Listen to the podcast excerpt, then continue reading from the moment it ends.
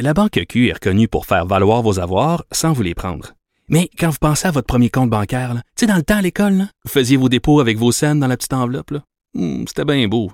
Mais avec le temps, à ce compte-là vous a coûté des milliers de dollars en frais, puis vous ne faites pas une scène d'intérêt. Avec la Banque Q, vous obtenez des intérêts élevés et aucun frais sur vos services bancaires courants. Autrement dit, ça fait pas mal plus de scènes dans votre enveloppe, ça. Banque Q. Faites valoir vos avoirs. Visitez banqueq.ca pour en savoir plus.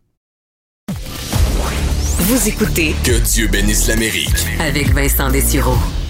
Aujourd'hui, dans l'Amérique 101, on se déplace en 1939. Où, et en lisant ça, honnêtement, j'en revenais pas.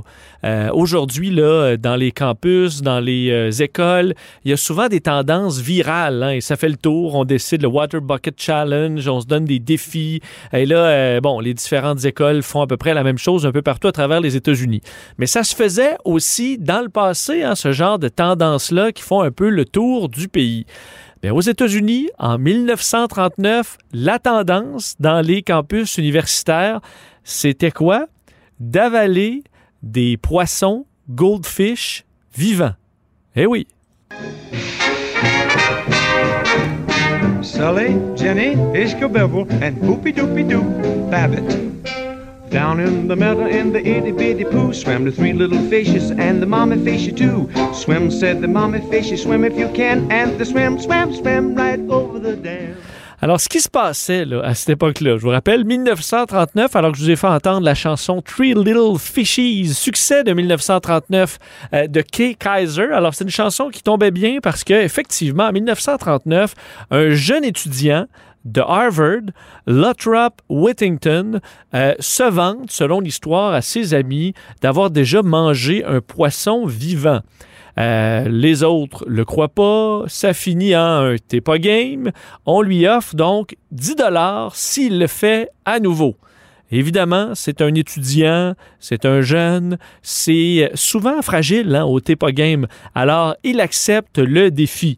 Et quelques jours plus tard, enfin, on voit le 3 mars euh, 1939, à Harvard, devant plusieurs étudiants et un reporter de Boston qui est sur place. Et à ce moment-là, devant cette foule en délire, euh, Lothrop Whittington va avaler un poisson rouge, un poisson goldfish dans sa bouche. Euh, on dit quelques mâche un peu, l'avale et euh, fait la remarque suivante. Alors, euh, ben, il, il s'est jamais un peu, pardonnez-moi l'expression, dans ma gorge en passant. Et là, tu te dis, ben écoute, ça aurait pu se terminer là, mais non, puisque l'histoire se trouve dans le journal et est couverte donc par le reporter de Boston. Et cette histoire-là va se mettre à faire du chemin, même dans le magazine Life qui va couvrir l'histoire. Et ce que ça va faire, c'est que dans plusieurs campus à la grandeur des États-Unis, on va se mettre à se donner comme défi de manger cru, vivant, des poissons rouges. Et là, vous dites, bon, ça fait pas de sens.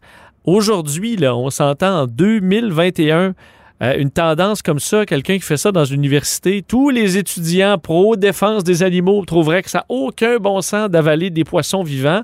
Mais on, faut se rappeler, on est en 1939. faut croire qu'on n'avait euh, pas le même, le même respect pour l'espèce animale, de sorte qu'entre autres, à l'Université de Pennsylvanie, et ça c'est seulement ce qui est documenté, Université de Pennsylvanie, un jeune s'en est enfilé 25.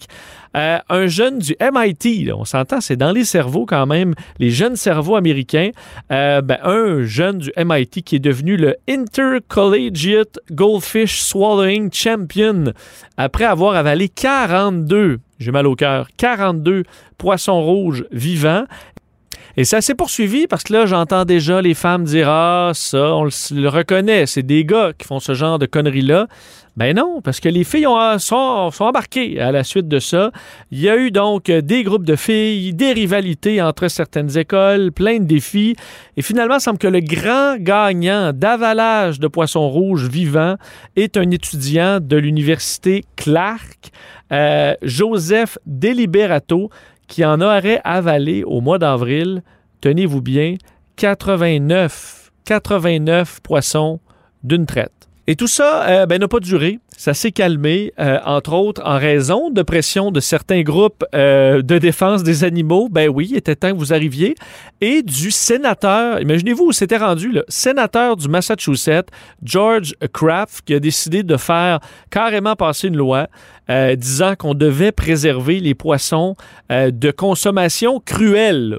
Donc, carrément de les manger comme ça, euh, vivants, surtout que c'était pas dans un but nutritif du tout, c'était pour faire euh, des paris. Alors, c'est comme ça que ça s'est terminé, cette tendance qui aura duré, de ce qu'on comprend, deux mois à travers les États-Unis d'avalage de poissons rouges. Je ne sais pas si je vous ai donné l'appétit ou je vous l'ai enlevé, mais entre autres, alors que je vous parlais de la couverture de magazine, même le magazine Time, je termine là-dessus, en 1939, écrivait à propos de ce qu'ils ont appelé Joe Collège. Alors, l'étudiant moyen, on dit la semaine dernière, Joe Collège était occupé à avaler des poissons rouges. Il les a garnis de sel, de mayonnaise ou même de ketchup.